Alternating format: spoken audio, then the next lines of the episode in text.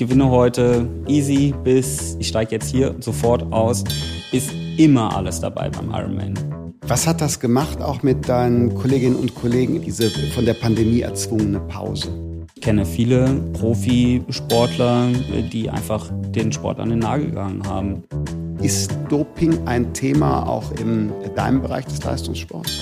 Wie du es vorhin gesagt hast, meinen kompletten Betrieb finanziere ich selber. Ich muss meine Sponsoren selber akquirieren. Bezahle meine Flüge, meine Trainingslager.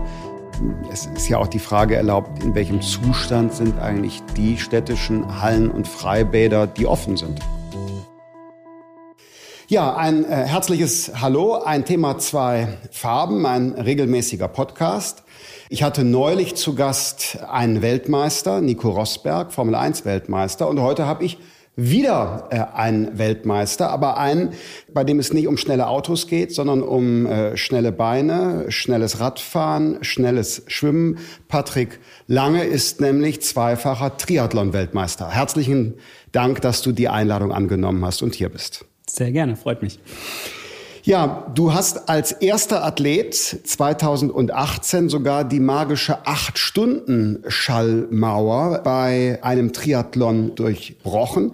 Und man muss vielleicht nochmal sagen, weil es nicht jeder so vor Augen hat, Triathlon bedeutet 3,86 Kilometer schwimmen, 180,2 Kilometer Radfahren und dann zur Entspannung noch eine Marathondistanz von 42,1 neun, fünf Kilometer obendrauf. Was hat dich zu diesem nicht alltäglichen Sport gebracht? ja, ganz ursprünglich komme ich sogar aus einer ganz anderen Ecke. Meine sportliche Karriere hat tatsächlich im Motorsport begonnen. Ach nee. Ja, doch. Ich bin früher als Kind äh, als zwölfjähriger Go-Kart-Rennen mhm. gefahren, also ganz weit weg von dem, was ich jetzt gerade mache. Und dann führte der Weg ja komplett in die andere Richtung über Mountainbike-Rennen, mhm. klassisch Vereinssport, Leichtathletik. Da hat man sozusagen alles mit mir ausprobiert im mhm. ortsansässigen Leichtathletikclub, mhm. aber ich war nicht wirklich gut in irgendwas. Mhm. Und zu guter Letzt hat man mich dann auf die Bahn gestellt und gesagt, jetzt lauf mal so lange im Kreis, wie du kannst. Und da war ich sehr gut und das Talent ist dann sozusagen direkt auf den, äh, auf den Ausdauersport dann mhm. gefallen oder entdeckt worden und das hat mich fasziniert. Mein Vater lief zu dem Zeitpunkt auch Marathon, mhm. hobbymäßig. Und da waren wir auch hier in Berlin, haben den Marathon mhm. zugeschaut und ich fand das immer, fand es immer toll. Und so bin ich reingewachsen in den Ausdauersport über kleine lokale Triathlon-Veranstaltungen mhm. bis hin dann zu den Riesenereignissen. Ne? Genau, zur Traumverwirklichung, Ironman Hawaii. Mhm der Mutter aller Triathlons, dem Ursprungsort des Triathlons. Und da eben, ja, einmal für unter acht Stunden durch die Hölle gegangen und mhm. mir den Traum erfüllt, dort Weltmeister zu werden. Aber ich meine, Ironman, das Wort sagt ja auch schon etwas über die enorme körperliche Herausforderung aus. Also den Schritt zu gehen, vom Marathon hin, mhm. dann auch zum Triathlon, das wirkt für mich als Laie ich habe äh, im Freundeskreis bzw. in der Familie beobachtet, wie Leute sich auf einen Marathon vorbereiten, was das bedeutet und äh, wie danach die Regeneration ist. Äh, das ist ja nochmal ein ganz anderer Schritt. Es wirkt fast wie ein ganz anderer Sport. Es ist ein ganz anderer Sport. Es bedarf einer sehr, sehr guten Planung, einer strukturierten Herangehensweise und auch natürlich einer gewissen äh, mentalen Komponente, mhm. der man sich da stellt, weil auf diesen acht Stunden bei mir, aber auch im, im Altersklassenbereich die Hobbysportler, die dann teilweise 16 Stunden äh, für mhm. diesen Wettkampf unterwegs mhm. sind, die durchleben natürlich mentale Höhen und Tiefen sondergleichen. Und das sind, glaube ich, Dinge, die unseren Sport einfach so auszeichnen. Mhm. Die Profis starten mit den Age-Coopern, mit den Altersklassenathleten zusammen an einem Ort zur gleichen Zeit. Jeder misst sich da sozusagen auch mit den Profis. Wo gibt's das, dass äh, man sozusagen auf der gleichen Strecke fährt ja. wie ein Lewis Hamilton ja. äh, oder ein Nico mhm. Rosberg? Ja, das ist schon, schon sehr besonders. Und, Stimmt das äh, eigentlich, dass der Erstplatzierte auf äh, den Letztplatzierten wartet? Genau, das ist eine schöne Tradition, die das glaube ich, am besten mhm. zusammenfasst. Also ich als Sieger gehe dann um 12 Uhr Mitternacht, wenn ja. dort die, äh, die Finishline geschlossen wird, und händige Medaillen aus an die, an die Finisher, die dann reinkommen. Mhm. Und das Stadion ist auch rappelvoll bis mhm. auf den letzten Platz. Da werden die, die Letzten wirklich wie die Ersten gefeiert. Und ist es tatsächlich so, du sagtest ähm, 8 Stunden, 16 Stunden, ist das die Range? Genau. das ist die Range. Um 6.30 Uhr Start und dann geht's mhm. durch bis Mitternacht. Mhm. Du hast die Trainingskomponenten ja gerade schon angesprochen. Die mentale interessiert mich gleich insbesondere noch, weil eine solche Willensleistung, da kann man vielleicht auch was lernen über den Sport hinaus. Was ist das für ein Charakter, der Patrick, und was können wir uns von ihm abschauen, so an Resilienz und, und äh, äh, Motivation, wenn es mal schwierig ist. Äh, ich weiß als FDP-Politiker, wovon ich rede, wir haben auch manchmal schwierige Phasen, aber ich glaube, so herausfordernde wie bei dir nicht. Wie sieht aber dein Trainingsalltag jetzt rein, rein physisch aus? Mhm. Das ist auch das Schöne am Triathlon, es ist total unterschiedlich, es ist total abwechslungsreich. In der Regel äh, setzt sich das aus äh, fünf Schwimmeinheiten, fünf Radeinheiten, fünf Laufeinheiten und noch ein bisschen Krafttraining zusammen. Pro Woche. Pro Woche, genau. Also in der Regel sind es so äh, zwei bis drei Einheiten am Tag. Früh morgens um sieben äh, mhm. bin ich in der Regel im Schwimmbad, schwimme mit meiner Schwimmgruppe. So irgendwas zwischen äh, vier und äh, sechs Kilometern. Dann geht's nach Hause, äh, schön Kaffee und mhm. Frühstücken. Mhm. Dann geht's so circa halb elf oder elf aufs Rad. Da habe ich eine ganz tolle Trainingsgruppe mhm. zu Hause, auch mit einigen Radprofis, wo ich mir ein paar Tricks abschauen kann. Die Radeinheiten dauern so, ja, von zweieinhalb bis sechs Stunden. Kommt dann immer auf den Trainingsschwerpunkt an. Ja, und die, die Laufeinheiten bewegen sich so in, in der Range, sagen wir mal, von von 10 bis 32 Kilometer. Das stückelt man sich einfach so zusammen, beziehungsweise das stückelt der Trainer zusammen, wie es von der Belastungsverteilung am besten ähm, passt. Und ich sag mal so, die, ja, die letzten zwei Monate vor dem Ironman, vor dem Highlight, die sind die trainingsintensivsten. Und da reden wir so von ja, 32 bis 40 Stunden Training die Woche. Und das ist ja ein, ein enormer Zeiteinsatz. ja. Also klar, das ist äh, ein Leistungssport als Beruf in dem Fall in ja. äh, deiner Leistungsgruppe. Aber ich stelle mir dann natürlich auch die Frage, wann regenerierst du? Über 30 Stunden äh, in der Woche Leistung, körperliche Leistung zeigen. Also normalerweise haben die Leute eine 40 Stunden Arbeitswoche und da ist vielleicht auch manche Phase dabei, wo man nicht voll komplett äh, auf Alarm sein muss. Mhm. Bei dir ist ja über 30 Stunden Leistung. Ja, es ist natürlich wichtig, da ein gutes Team um sich herum zu haben. Ich habe natürlich Leute, die mir den Rücken frei halten, das ist enorm wichtig, die einem dann äh, die wichtigsten Arbeiten abnehmen, im Hintergrund natürlich auch mit Sponsoren, äh, Medienterminen und so weiter. Dann braucht man einfach einen guten Physiotherapeuten an der Hand, braucht da einfach eine Unterstützung, der einen dann, wie du sagst, auch mal runterfährt. Also man ist mhm. natürlich permanent on fire und es ist super wichtig, da äh, gute Leute im Umfeld zu haben, die dann wirklich zur richtigen Zeit auch mal sagen, jetzt, okay, jetzt lass mal die Laufeinheit ja. und äh, konzentriere dich mal darauf, mal vielleicht ein, ein Stündchen Mittagsschlaf zu machen oder so. Mhm. ähm, und generell, klar, man wächst natürlich auch da rein. Ich bin in dem Sport, seitdem ich 16 bin, betreibe ich den, den Triathlonsport. Mhm. Und man fängt natürlich nicht mit diesen Distanzen an. Man fängt erstmal mit, mit kleinen Sprint- oder mhm. Kurzdistanzveranstaltungen äh, an und mhm. äh, wächst dann einfach natürlich da rein. Und ich glaube, wenn man einfach das Ziel hat, äh, Weltmeister zu werden, dann nimmt man auch einiges in Kauf und den Weg gehe ich. Wie groß ist so das Team, das sich jetzt exklusiv um dich kümmert, bei so einem Individualleistungssportler? Das Kernteam sind so fünf bis sechs Leute, mhm. die ganz eng äh, dran mhm. sind, vom Manager, Trainer. Natürlich die Ehefrau gehört mhm. dazu, die gehört auch zum, zum ja. ganz, ganz äh, essentiellen Bestandteil des Teams. Mhm.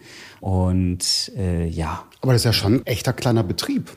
Es ist ein kleiner Betrieb tatsächlich, ja. Ich habe auch mein eigenes äh, Gewerbe angemeldet, mhm. natürlich, um Rechnungen stellen zu können mhm. und so weiter. Mhm. Und das fühlt sich schon so an, als würde ich einen kleinen Betrieb führen, mhm. definitiv.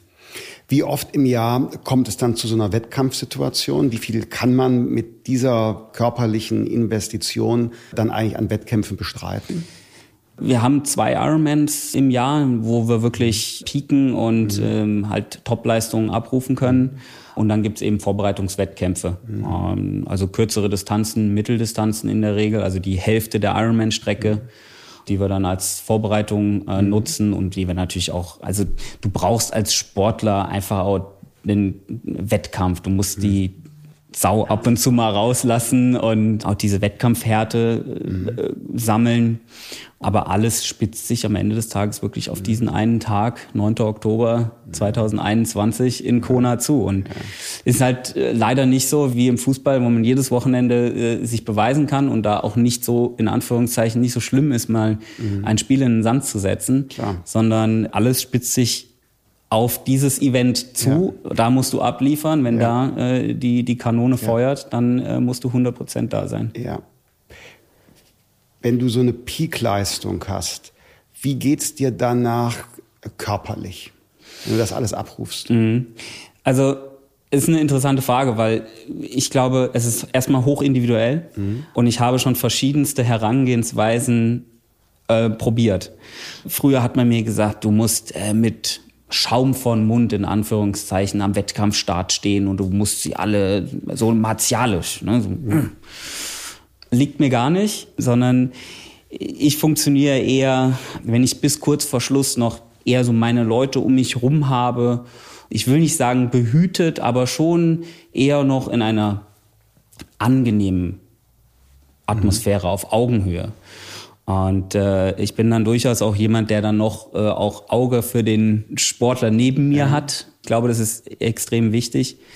Ich habe zum Beispiel so einen meiner besten Freunde kennengelernt, dem mhm. ist äh, in der Wechselzone äh, auf Hawaii der, der Reifen geplatzt ja. und alle anderen äh, haben nur sich erschrocken, gedacht, okay, Hauptsache ist nicht mein Reifen und ich sah dann, wie er dann rumlief in der Wechselzone wie eine Katze ohne Schwanz und für mich war es dann einfach wichtig, in der Situation hinzugehen und zu sagen, hey, du bist doch der so und so, Markus, äh, schau mal, da ist ein Service, die helfen dir und er war so perplex, dass ihn jemand angesprochen hat mhm. und ihm ein hilft. Wettbewerber. Im ja. Wettbewerb, ein Konkurrent.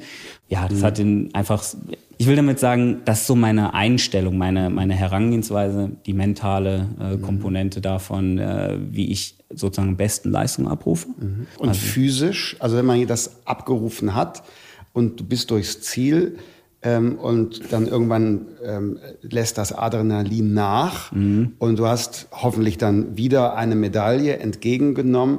Wie muss man sich dann die nächsten Stunden und Tage danach vorstellen? Also erstmal ist es im Wettkampf so selber so, dass ich versuche, die Emotionen komplett außen vor zu lassen. Mhm. Ich versuche mich auf den nächsten Armzug beim Schwimmen ja. zu konzentrieren, auf den nächsten mhm. Pedaltritt, auf die nächste Attacke, die einen Konkurrent setzt, mhm. beim Laufen wirklich. Das heißt, du machst dir auch nicht die ganze Distanz immer klar. Nein, das wäre das wäre nicht gut. Fatal. also wenn, wenn, ich beim Schwimmen daran ja. denken würde, was noch auf mich zukommt. Ist äh, vielleicht aber auch für äh, andere äh, so eine Art Learning zu sagen, also denk nicht immer an das ganz Große, was da noch alles kommt, sondern konzentriere dich auf näher liegendes Ziel. Genau, also ich sage immer ganz gerne, kontrolliere das, was du kontrollieren kannst. Und mhm. was du kontrollieren kannst, ist halt das Hier und Jetzt, ja. was gerade passiert. Ja. Und als ich mir das auch mal einverleibt habe, mhm. lief es auch besser im, im Sport. Es ist einfach mhm. sehr, sehr wichtig, fokussiert in der, im Hier und Jetzt zu sein, mhm. sich auf das zu, zu, konzentrieren, was man gerade macht. Mhm. Und das wiederum führt aber auch dazu, wenn dann der Zielstrich kommt, ja. dann platzen die Emotionen eigentlich mhm. aus mir raus. Dann ist wirklich, dann muss ich dem auch freien Lauf lassen. Und ist dann umso, umso belohnender, ja. sage ich mal. Gibt's auf, auf so einer Riesendistanz, trotz dieser Technik, nur das zu sehen, was ich kontrollieren kann? Kam das mal vor oder kommt das vor, dass man sagt, ach nee, also es ist diesmal zu viel oder was weiß ich, ich habe ähm, zu viel Zeit verloren, ich kann sowieso nicht mehr ganz vorne mitspielen, es macht auch keinen Sinn mehr. Kommt sowas vor? Es ist eine Achterbahnfahrt der Gefühle. Mhm. Es ist wirklich von ganz oben und äh, das Gefühl, ich gewinne heute easy bis ich steige jetzt hier sofort aus, ist immer alles dabei beim Ironman. Darauf muss man sich auch einstellen. Ich glaube, es ist immer auch ähm, eine gute Herangehensweise, sich in meinem Fall auf Schmerzen einzustellen. Es braucht man nicht groß drum herum mhm. reden. Das, mhm. Auf Hawaii wird es bis zu 40 Grad äh, heiß. Wir haben eine Luftfeuchtigkeit von über 80 Prozent. Das mhm. ist kein Spaß. Und ich muss da im Prinzip auch mit dieser mentalen Einstellung reingehen. Es wird wehtun. Aber ich konzentriere mich auf das, was ich beeinflussen kann und äh, arbeite das sukzessive ab. Und auch das Bewusstmachen, es wird dieser Tiefpunkt kommen, aber das ist okay Mhm. Und da durchzugehen, sich dann auf das, auf zum Beispiel Nahrungsaufnahme zu kon konzentrieren, ist ja auch ein Riesenthema. Bei so einer langen Ausdauerbelastung mhm. muss natürlich auch Energie irgendwie reinkommen. Mhm. Und dann einfach zu sagen, okay, ich, ich zoome mich jetzt auch so ein bisschen aus der Situation mhm. mal raus und schaue, dass ich mich auf die Basics konzentriere. Ja. Vielleicht ein bisschen lockerer machen, Wasser mhm. trinken, mhm. Ernährung aufnehmen. Und dann ist es bei mir eigentlich so, dass dann relativ schnell auch wieder der, der Turnaround kommt und mhm. das Ganze positiv geht. Wieder. Das hast du auch im, äh, sag mal, im zeitlich größeren Umfang ja nach deinem Doppelsieg 2017, 2018 auch nochmal ja zeigen und beweisen müssen, dass du dich aus mhm. so einer Situation herausarbeiten kannst. 2019 hattest du eine Erkrankung in der Familie, um die du dich kümmern musstest. Genau. Und letztes Jahr bist du an Corona erkrankt. Dann ist der Ironman pandemiebedingt sowieso äh, ausgefallen. Aber ich habe in einer Zeitung, in einem Interview gelesen, dass dich die Erkrankung sechs Wochen äh, oder länger noch zurückgeworfen Mindestens. hat. Mindestens. Mhm. Das war nicht so leicht, muss ich sagen. Ähm ich bin direkt in dieser mhm. Ischgl-Welle gewesen. Okay. Mhm. also ähm, habe wirklich im äh, März müsste das, glaube ich, gewesen sein, die mhm. Corona-Erkrankung gehabt. Und ich bin natürlich aufgrund des ganzen Trainings, das ich mache, sehr sensibel, auch was meinen Körper mhm. angeht. Ich spüre sehr schnell, wenn irgendwas nicht stimmt. Und es hat wirklich echt lange gedauert, dass ich gemerkt habe, dass ich bei einer bestimmten Belastung einfach einen sehr, sehr hohen Puls hatte ja, und mich einfach schwach gefühlt habe. Und mhm. das ist so auch tatsächlich mir noch nicht untergekommen. Also ich hatte natürlich auch schon mal eine normale Grippe und das war mhm. äh, zu dem also nicht vergleichbar. War anders. Es war auf jeden Fall anders. Mhm. Ja. Wie lange hast du gebraucht, um, du hattest gerade mindestens sechs Wochen, also ja. ähm, man hat länger zur Regeneration gebraucht bei der Erkrankung Auf als. Mh. Auf jeden Fall. Also ich sag mal, nach frühestens zwei bis zweieinhalb Monaten war ich wieder voll leistungsfähig. Mhm. Dass ich sagen konnte, okay, jetzt bin ich ungefähr da, wo ich im März 2020 gestanden habe. Mhm. Das war dann wirklich Ende Mai, Anfang mhm. Juni. Und dann ja, stand man natürlich ja. auch vor der großen ja. mentalen Herausforderung, dass alle Wettkämpfe abgesagt worden sind. Dass dann ja sich auch das Training nicht mehr so richtig gelohnt hat, sagen wir es mal mhm. vorsichtig. Natürlich mhm. äh, lohnt sich Sport immer, aber als Wettkampfsportler mhm. braucht man natürlich einfach die Herausforderungen in den Wettkampf und dann war es auch schwer, sich zu motivieren. Was hat das gemacht, auch mit deinen Kolleginnen und Kollegen im Triathlon, in den Vereinen? Du hast ja gesagt, du hast äh, Trainingsgruppen. Was hat das mit denen allen gemacht, diese, diese von der Pandemie erzwungene Pause? Man hat sich natürlich erstmal äh, lange nicht gesehen. Also es war wirklich so, dass man eigentlich von heute auf morgen auch seine kompletten Trainingspartner erstmal auf ja, unbestimmte Zeit mhm. nicht gesehen hat. Und wenn man so tagtäglich in so einem Betrieb ist, das war natürlich auch erstmal eine komische, schwierige mhm. Situation. Es ist sehr individuell gewesen. Am Anfang war natürlich noch bei den meisten eine gewisse Motivation da und ja, das, das wird schon in ein paar mhm. Wochen, wird das schon wieder gut sein. Und es ist dann auch interessant gewesen zu beobachten, wie unterschiedlich die Herangehensweisen waren von, ja, äh, ich ziehe da jetzt trotzdem weiter durch, bis zu meine Herangehensweise war da eher, das ist eine, eine, auch eine Chance. Also ich mhm. von diesem natürlich erstmal einen kleinen mhm. Dämpfer, so, ja, okay, das ist jetzt wirklich nicht so geil. Und dann hin zu, okay, was, was kann ich tun, um das mhm. maximal Mögliche aus dieser Situation mitzunehmen? Weil es, es stand fest, es gibt keine Wettkämpfe. Okay, ja. das heißt aber auch, ich kann mich vielleicht mal Dingen widmen, für die ich vorher gar keine Zeit gehabt mhm, habe. Verstehe. Ähm, und ich habe dann versucht, das Ganze umzudrehen, nicht negativ zu sehen auch wenn das natürlich echt schwer war, aber wie einfach, du eben gesagt hast, auf das konzentrieren, was man kontrollieren kann. Und mhm. ich habe schon in den Jahren zuvor immer so ein bisschen Probleme mit dem Rücken gehabt zum Beispiel und habe dann wirklich mal diese Rückenproblematik mit ganz spezifischem Athletiktraining ausge merzt einfach. Mhm. Und ich glaube, dass das jetzt auch wieder die Basis ist für bessere Leistungen in Zukunft. Du hast ja schon wieder Erfolge gefeiert. Ja. ja. Also das äh, lässt ja viel erwarten, auch dann für den Oktober. Konntest du dein Training denn jetzt spezialisiert, sagst du sogar mit Athletik, zum Beispiel beim Schwimmen und so, war das, war das möglich? Waren die Sportstätten für dich geöffnet? Im ersten Lockdown war alles zu. Mhm. Da ging tatsächlich äh, äh gar nichts äh, schwimmerisch. Ähm, wir haben dann von unserem äh, Neoprenausrüster wirklich für die mhm. für die kalten Seen, äh, das war dann erlaubt, im See schwimmen zu gehen, so Neoprenhandschuhe ja. und Haube und Fußlinge, dass man irgendwie ja. zumindest schwimmen konnte, aber Schwimmbäder war, waren zu und Radfahren, Laufen äh, ging natürlich ging alle, nur alleine zwar, aber das war, das war das Einzige, was man machen konnte. Du hast gesagt, Sportstätten waren geschlossen. Selbst du als Spitzensportler äh, konntest nicht trainieren, konntest das Schwimmen nicht trainieren. Mhm. Wenn man das überlegt, du in der Spitze kannst es nicht, dann konnten es die Breitensportler auch nicht und beispielsweise auch Kinder und Jugendliche. Da gab es dann auch keinen Schwimmunterricht.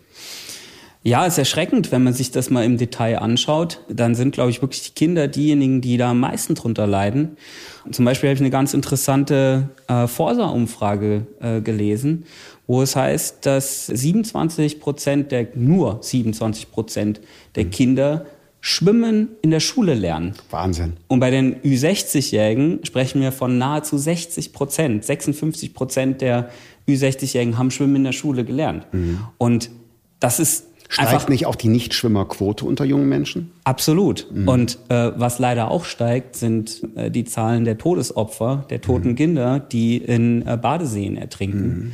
Ähm, da sprechen wir auch von, von 18 Todesopfern mhm. im äh, Grundschulalter. Ja, Kindergarten- und Grundschulalter. Mhm. Die äh, Zahlen kann man beim DLRG nachlesen. Mhm. Es ist erschreckend und ich finde, da muss eine Investition her, ähm, ein Konzept her, wie wir wie wir unsere Kinder schützen, mhm. wie wir. Also für wir Schwimmunterricht in den Schulen, dass alle Kinder und Jugendlichen, wenn sie von der Grundschule in den weiterführenden Bereich wechseln, das Schwimmen beherrschen. Wäre das eine Forderung? Hm? Ja, auch, definitiv. Mhm. Das wäre die Basis. Aber die aller größte Basis wäre natürlich, dass weniger Schwimmbäder geschlossen werden auch. Mhm. Beim, in meiner Heimatstadt in Bad Wildungen ja. wollte man das Bad schließen, was natürlich äh, äh, äh, konnte mhm. abgewendet werden mit mhm. einer Petition. Aber ich denke, es ist einfach enorm wichtig, den Kindern und Jugendlichen diese Grundlage nicht mhm. zu nehmen. Und ähm, das Schwimmbadsterben ist ein Riesenproblem, glaube ich, gesellschaftlich auch. Immer weniger Menschen können schwimmen und das in Deutschland das kann nicht Man, unser Anspruch sein. Es, ja, es, es ähm, äh, sterben Schwimmbäder, werden geschlossen und es ist ja auch die Frage erlaubt, in welchem Zustand sind eigentlich die städtischen Hallen und Freibäder, die offen sind.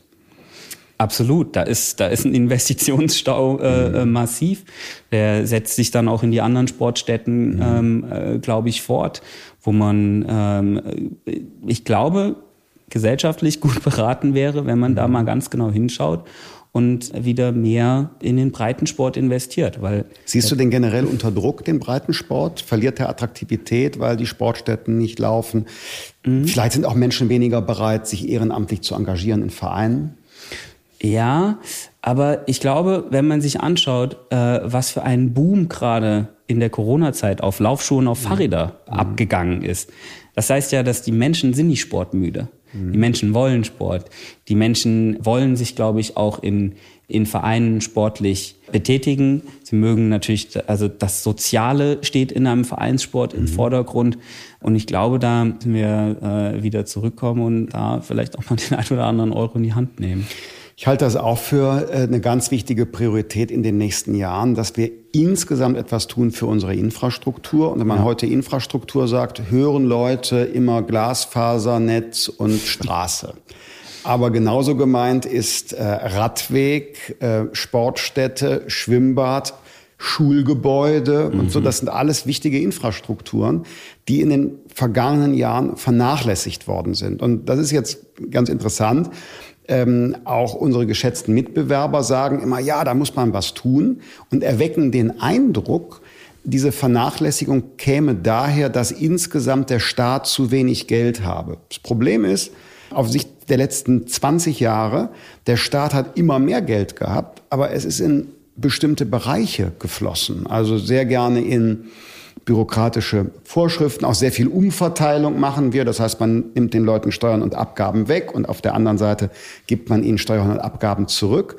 Aber dieser, dieser Bereich wirklich von Investitionen, das ist in Deutschland unterentwickelt und vielleicht wäre das so eine Aufgabe für die 20er Jahre, da wieder so eine Balance hinzubekommen, dass wir, dass wir äh, die wesentlichen Grundlagen, die wir in der Gesellschaft brauchen. Wie gesagt, ich habe nichts gegen Straßen, äh, Schulen, äh, äh, Schwimmbäder, all das ist Infrastruktur. Und so ein Kraftakt zu sagen, die 20er Jahre nutzen wir, um in Anführungsstrichen Deutschland neu zu bauen.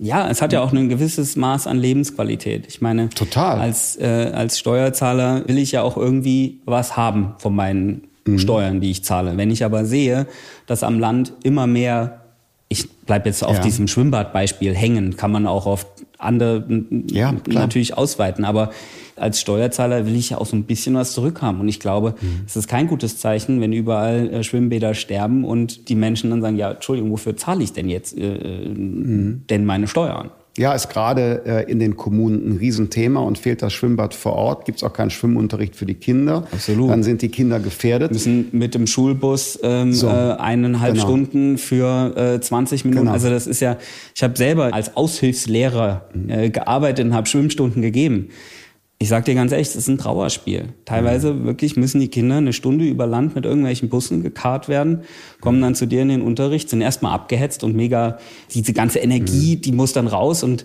ähm, äh, die Kinder sehen ein Schwimmbad, freuen sich mega, mhm. haben eine totale Energie, die willst du natürlich auch in, in was Produktives umwälzen, aber in der Zeit, die du ihnen vielleicht zum Spielen am Anfang gibst, die ist die Energie, also ver verpufft und die Zeit ist ja. aber schon wieder rum, weil du nur 20 Minuten ja. als Lehrer äh, oder als Schwimmaushilfe in dem Fall, Schwimmlehreraushilfe mhm. äh, bekommst, weil sie dann wieder anderthalb Stunden zurückfahren mhm. müssen mit dem Bus. Mhm. Und da, ja, glaube ich, sparen wir an der falschen Ecke. Riesenthema, gehört auch zur, zur Bildung dazu. Und der Breitensport ist die Voraussetzung für den Spitzensport, Total. hat eine gesundheitliche Funktion. Nicht alle äh, können und wollen höhere Beiträge im Fitnessstudio zahlen. Da, deshalb hat der Vereinssport ja auch eine sozial integrative Funktion, ist ein Stück Kit der Gesellschaft, weil alle gesellschaftlichen Bereiche kommen da zusammen. Integration von Menschen mit Einwanderungsgeschichte und so weiter und so fort. Ja, absolut. Also der Sport spricht eine Sprache, sag ich mal. Ne? Mhm. Zum, zum Fußballspielen muss man nicht unbedingt äh, das beste Deutsch sprechen. Ja. Und genau. äh, wenn diese Vereine irgendwann wegfallen, dann mhm. ja, haben wir ein werden durch nichts ersetzt. Also wir haben das sehr intensiv beobachtet hier auch aus dem Bundestag, jetzt nicht nur allein bei dem Triathlonsport, sondern auch darüber hinaus. Wir haben eine Reihe, ich glaube fünf Initiativen ergriffen für ähm, die Situation äh, Spitzen, Breiten und Hobbysport, pandemiebedingt. Da ging es ja auch um Finanzierungsfragen. Wir haben gehört, dass in manchen Bereichen Sponsoren abspringen mussten oder abgesprungen äh, sind. Und da war es notwendig, äh, ja Hilfen zu machen, auch gerade um äh, die Strukturen im Breitensport zu sichern. Mhm. War das bei euch, so diese, diese wirtschaftlichen Folgen, war das in deinem Umfeld ein Problem? In der Tat, das war ein Problem. Ich kenne viele Profisportler, die einfach den Sport an den Nagel gegangen haben, mhm. ähm, die dann ähm, ohnehin, ich meine, es ist Leistungssport. Am Ende mhm. des Tages nur der, der Rennen gewinnt, wird sich mhm. über kurz oder lang mit dem Sport auch über Wasser halten können. Es mhm. ist wie gesagt, kein Fußball. Die Margen sind jetzt nicht so mhm. groß und da gab es wirklich einige, die es da erwischt hat. Und mhm. das ist natürlich hart zu sehen. Aber, äh, Bleibt nicht aus. Bleibt nicht aus. Das wird uns auch noch äh, länger beschäftigen, an vielen Stellen auch. auch über den Sport hinaus. Mhm. Kinder und Jugendliche, die in der Schule den Anschluss verloren haben. Gesellschaftliche Schäden, weil Menschen das Vertrauen teilweise in den Staat verloren haben, wo Regeln verhangen worden sind, die vielleicht nicht als logisch und wirksam empfunden worden sind. Und natürlich die, die wirtschaftlichen Folgen. Also ich beschreibe das immer so wie ein K. Ähm, es gibt ein Paar, da ging es rauf und ein paar, da ging es äh, runter während der Pandemie. Also hat echte Gewinner und Verlierer erzeugt und das wird noch eine politische Aufgabe für, für die nächsten Monate, vielleicht, vielleicht Jahre sogar sein. Jetzt ist bei dir so, dass du interessanterweise Deutschland und Österreich gut vergleichen kannst, denn äh, du kommst aus Hessen. Äh, du bist aber heute in Österreich, in der Nähe von Salzburg, äh, zu Hause, trainierst auch, auch dort. Und deshalb für mich die, die spannende Frage, Kannst du die Sportförderung, auch das, das Umfeld, wie du als Spitzensportler dich entwickeln kannst, kannst du das vergleichen zwischen Deutschland und Österreich? Ganz schwierig, muss ich wirklich sagen, weil ich ähm, in Deutschland nie in einem wirklichen Fördersystem war. Mhm. Also ich bin mehr so der äh, Self-Made-Profi dann tatsächlich, weil der Ironman als solches ist nicht olympisch. Wird daher nicht vom Staat befördert. Natürlich hätte ich früher auch in die Nationalmannschaft aufgenommen werden können. Dadurch, dass ich relativ spät angefangen habe und die schwimmerischen Leistungen nicht gut genug waren, mhm. ähm, bin ich nie in den Genuss eines Kaderplatzes gekommen und habe mich von daher sozusagen selber hochgearbeitet bis dahin, wo ich jetzt bin. Das heißt, die komplette Geschichte, wie du es vorhin gesagt hast, meinen kompletten Betrieb finanziere ich selber. Ich muss meine Sponsoren selber akquirieren. Ich bezahle meine Flüge, meine Trainingslager. Das ist alles sozusagen Geld, was von meinem privaten Konto abwandert. Und von daher tue ich mich da schwer, wirklich eine adäquate Einschätzung zu geben, welches System da äh, jetzt welche Vor- und Nachteile hat. Aber dann bist du ja tatsächlich, so wie du es beschreibst, äh, wie ein, ein äh, Freiberufler, Selbstständiger und so weiter. Das bin ich, ja. Das äh, bedeutet äh, bei dir, wenn du nicht selber äh, Sponsorengelder und so weiter oder für Auftritte Geld akquirierst, kommt nichts rein. Ganz genau. Das bedeutet also auch, diese ganzen Themen Bürokratismus, Steuerbelastung und so weiter schlagen alle bei dir auf. Ja, durchaus. Ja, man, es ist äh, deshalb ja bemerkenswert, weil wenn du in einem guten Jahr Weltmeister und so weiter hohe, vermute ich mal, dann hohe Sponsoring-Einnahmen hast und hat viel öffentliche Aufmerksamkeit, dann machst du viele Gewinne, zahlst aber auch hohe Steuern. Richtig. Und in den Jahren, wo du sagst, da muss ich mich jetzt durchbeißen, kommt nichts an, an Infrastrukturunterstützung oder so von einer Sportförderung zurück, sondern dann kannst du nur sagen, ich lebe jetzt von meinen Reserven. Richtig, genau so ist es. und da hat natürlich ein, ein olympischer Sportler ähm, ganz andere Voraussetzungen. Ganz andere Voraussetzungen. Auf der anderen ja Seite in jeder Beziehung musst du ja Durchhaltefähigkeit haben. Ich will mich aber auch nicht beschweren, weil ich sage, wir haben über, äh, über Leistung mhm. ähm, uns in der, in der gesellschaftlichen Wahrnehmung nach oben gearbeitet. Mhm. Ich könnte jetzt fragen, wer ist der letzte Olympiasieger im Triathlon? Mhm. Höchstwahrscheinlich wüsstest du es nicht. Mhm. Aber äh, der Ironman Hawaii hat natürlich schon auch durch die Erfolge Nimbus, einfach ja. einen extrem hohen ja. Stellenwert, auch in Deutschland. Und ich glaube, wir haben es da uns mhm. einfach verdient, dass wir auch ein bisschen von den mhm von den ähm, mhm. Äh, absolut, nein, nein. Äh, äh, die, die Leistung steht nicht in Frage. Und das, äh, gerade wie du beschreibst, wie das Umfeld ist, dass es dann auch eine Aufmerksamkeit dafür gibt und dass natürlich da auch eine materielle Grundlage sein muss. Mhm. Ich meine, das, das, Leben ist bestimmt durch ökonomische Zusammenhänge. Hat schon Karl Marx mal, mal gesagt. Ja, man kann ihn so oder so interpretieren, aber dass es eine ökonomische Basis für alles braucht, ist doch völlig klar. Stimmt mhm. das eigentlich? frage ich jetzt als Nichtkenner der Situation in Österreich, dass Österreich im Bereich des Steuerrechts für Spitzensportler bestimmte Bestimmungen hat, also eigene, eigene Regeln? Ja, das stimmt. Es gibt in Österreich den sogenannten Skifahrererlass. der, der gilt aber auch für Triathleten. Der ja. gilt auch mittlerweile hat man das erweitert, genau. Ja. Dort werden Sportler etwas begünstigt, besteuert tatsächlich. Und in den Genuss komme ich auch. Mhm, okay werden sich mal die, unsere Sportpolitiker äh, ansehen, ob man auch von Österreich was lernen kann. Ja, ich glaube in dem Bereich wirklich. Es ist natürlich so, dass du als Sportler nur eine sehr geringe Zeit auch hast, mhm. um Geld zu verdienen. Mhm. Und ich glaube, da sind die Abgaben in Deutschland schon echt hoch. Und mhm. ähm, Mhm. Äh, da könnte man doch schon einiges verbessern, glaube ich. Ja, also ohne das System jetzt zu kennen und es mir sofort an Land zu ziehen, das ist ja immer schwierig, wenn man nicht genau weiß, über was man spricht und sagt, man findet es gut. Aber eingängig ist für mich zumindest die Idee zu sagen, jemand hat eine Aktivzeit und danach kommt ein ganz anderer Beruf. Ja. Und einer, wo man nicht weiß, wie die beruflichen Perspektiven sind. Man hat ja auch für eine alternative Karriere Zeit nicht investieren können. Und zu sagen, dass man da so auf einer Lebenszeitbetrachtung mhm. äh, zu einem, wie soll ich sagen, einer Ausbalancierung kommt, das finde ich schon nicht unplausibel.